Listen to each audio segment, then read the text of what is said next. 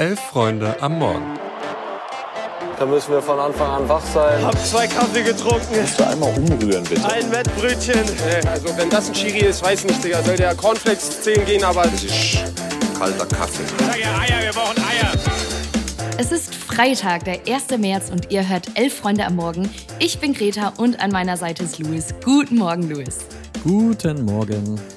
Wir haben wie immer die Bundesliga-Vorschau für euch. Wir haben Fußballgeschichten fürs Herz und am Ende die News. Viel Spaß. Es ist Freitag, das Wochenende ist zum Greifen nahe. Der 24. Bundesligaspieltag steht vor der Tür. Das heißt, wir blicken wieder mal auf die Spiele, die vor uns liegen. Und ich muss sagen, dieser Spieltag steht für mich so unter dem Stern der angezählten Trainer. Am Samstag gastiert die Frankfurter Eintracht beispielsweise in Heidenheim. Und wenn wir eins diese Saison gelernt haben, dann dass Heidenheim die vermeintlichen Favoriten durchaus ärgern kann und dass Frankfurt nicht ganz so recht in die Spur findet. Also mhm. die Tabelle täuscht da so ein wenig. Äh, Frankfurt steht ja auf Rang 6, aber das letzte Pflichtspiel, das die Eintracht gewinnen konnte, das war Ende Januar. Das Peter Fischer Abschiedsspiel 1-0 gegen Mainz, spielerisch ja auch nicht so wirklich überzeugend. Vielleicht so reißerisch das dann auch immer klingt, kann man die Partie gegen Heidenheim jetzt so ein bisschen als Must-Win-Spiel für Topmiller betiteln. Ja, und wir haben uns dahingehend gefragt, was macht es eigentlich mit einer Mannschaft, wenn der eigene Trainer, wie zum Beispiel Dino Topmöller, jetzt über Wochen ja, in der Kritik steht, wenn nach jedem Spiel Fragen zum Trainer kommen, beeinflusst das die Spieler, ändert das irgendwas in der tagtäglichen Arbeit oder ist es den Profis am Ende auch vielleicht einfach völlig egal? Und ich glaube, es gibt keinen besseren, der uns das beantworten könnte, als unser Lieblingsjoker Nils Petersen und der hat dazu das hier zu sagen.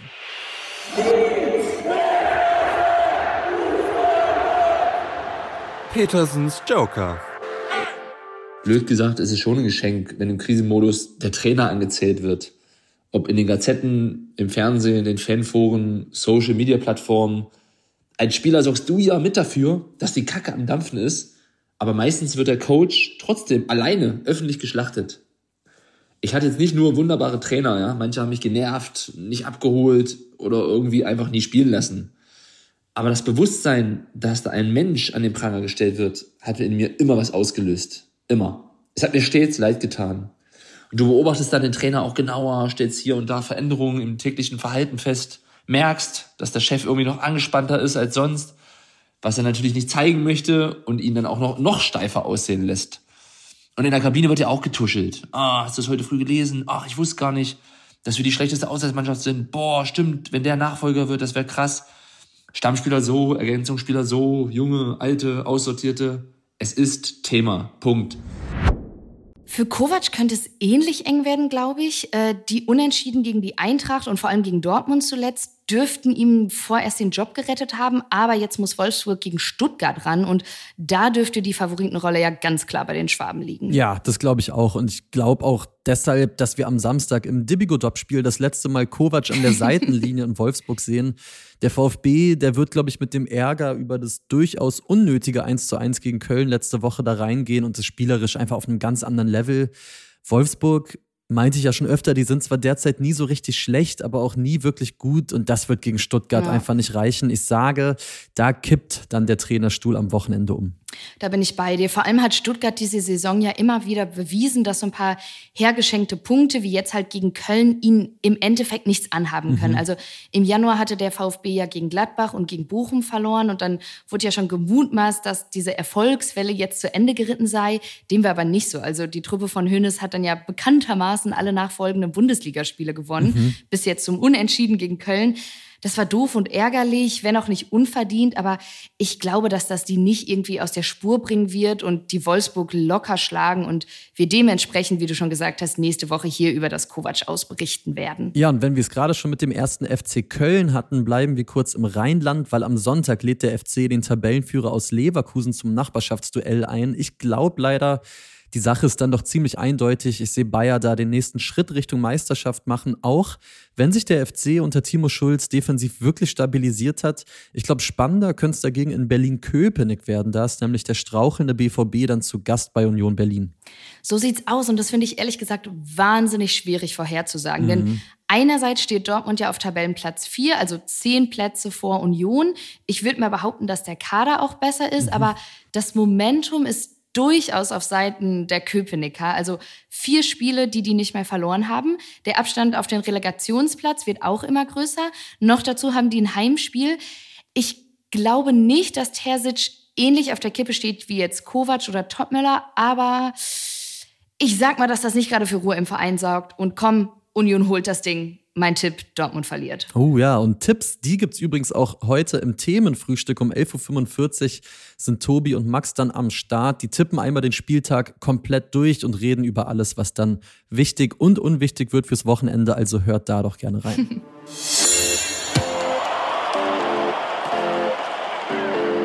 Ja, wir wollen hin zum Wochenende nochmal ein wenig was fürs Herz liefern. So ein paar aktuelle Fußballgeschichten erzählen, aufzählen, die so aus der Sparte Feelgood kommen, die wir hier in letzter Zeit aber sträflich vernachlässigt haben. Denn wer geht nicht gerne mit guter Stimmung rein in so einen Freitag? Und wir starten in Aachen.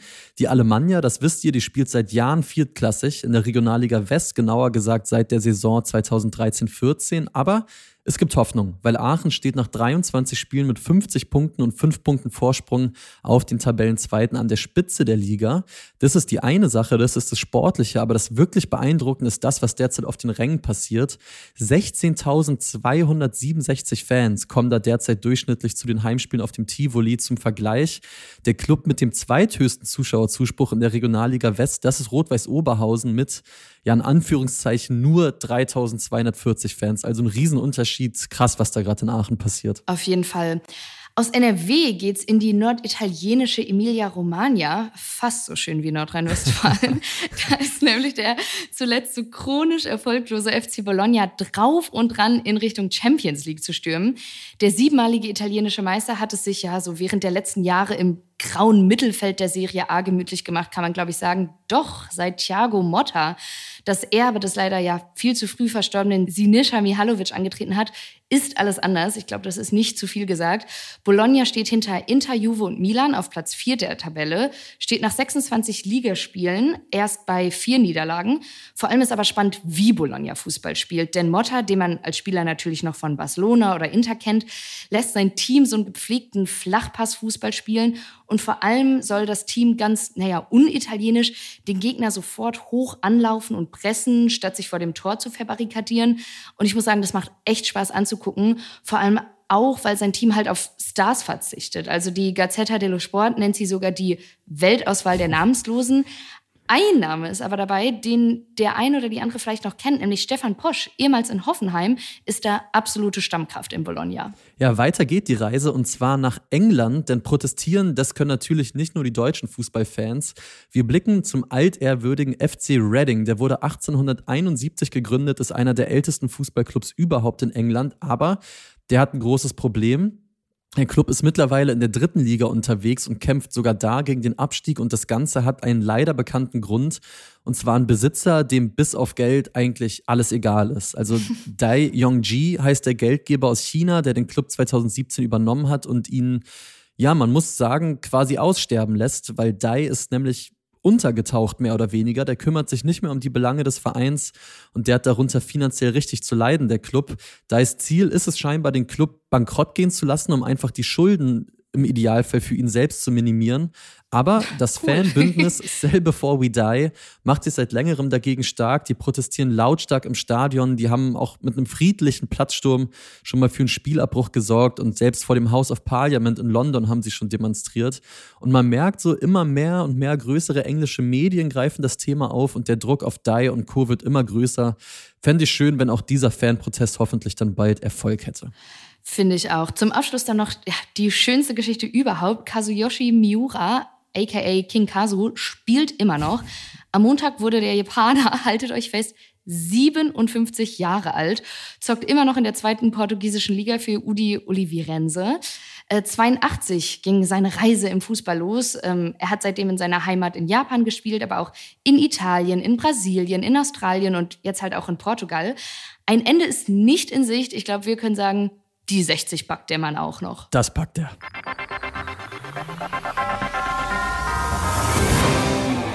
So, und zum Schluss in den News schauen wir doch noch mal schnell in die zweite Liga. Da muss Spitzenreiter St. Pauli in Gelsenkirchen gegen ja, meine Schalker ran. Lass uns das bitte kurz und schmerzlos halten. Die Favoritenrolle dürfte klar sein. Klar ist aber auch, ich wäre kein Schalke-Fan, wenn ich nicht irgendwas Unmögliches für möglich halten würde. Jo. Ja, und die Art und Weise, wie Simon Terodde nach der Aussprache im Team, es hatte ja ordentlich gekracht in der Kabine, so gelächelt hat und dann irgendwie glaubhaft versichern könnte, dass das Ganze nötig war und es jetzt alles besser sei. Ja, das stimmt mich auf sehr naive Art und Weise optimistisch. Ja. Man kennt's. Außerdem dürfte die Begegnung zwischen Hannover und Düsseldorf, glaube ich, ganz spannend werden. Äh, die beiden trennen zwei Ränge, aber nur ein Punkt. Und so super abgeschlagen vom Relegationsplatz sind die auch nicht. Deswegen, ich glaube, das wird wieder mal ein sehr, sehr spannender Spieltag in der zweiten Liga. Ja, und in Liga 3, da freue ich mich vor allem auf das Duell der wiedererstärkten Löwen gegen den SSV Ulm 1860. Die sind richtig gut drauf. Die konnten die letzten vier Ligaspiele allesamt gewinnen. Und die Ulmer Spatzen, die stehen dagegen weiterhin als Aufsteiger auf Platz 3 und haben den Anschluss zu Dynamo Dresden auf Platz 2 längst hergestellt. Wer Bock auf ein Derby hat, dem sei das Ostduell zwischen Halle und eben jener SGD aus Dresden ans Herz gelegt. So, und zum Abschluss wollen wir euch noch ein bisschen ja, Bewegtbildmaterial für das Wochenende nahelegen beteiligen. Stichwort 11 gegen 11. Genau, unser kleines, aber wirklich sehr, sehr feines YouTube-Format, in dem zwei Personen aus einem vordefinierten Pool ihre Traummannschaften zusammenstellen. Das geht in die nächste Runde. Die neue Folge ist draußen und in der tritt unser Max Dinkelacker gegen Calcio Berlin Host und Freund des Hauses Niklas Levinson an. Es geht um, na klar, die besten Skandinavier der Bundesliga-Geschichte. Den Link, den findet ihr in der Episodenbeschreibung. Wir wünschen euch viel Spaß damit. Dann bleibt uns, glaube ich, nichts anderes übrig, als euch ein schönes Wochenende zu wünschen. Wie immer und wie gesagt, das Themenfrühstück ab 11.45 Uhr hier im Feed. Macht's gut. Ciao, ciao.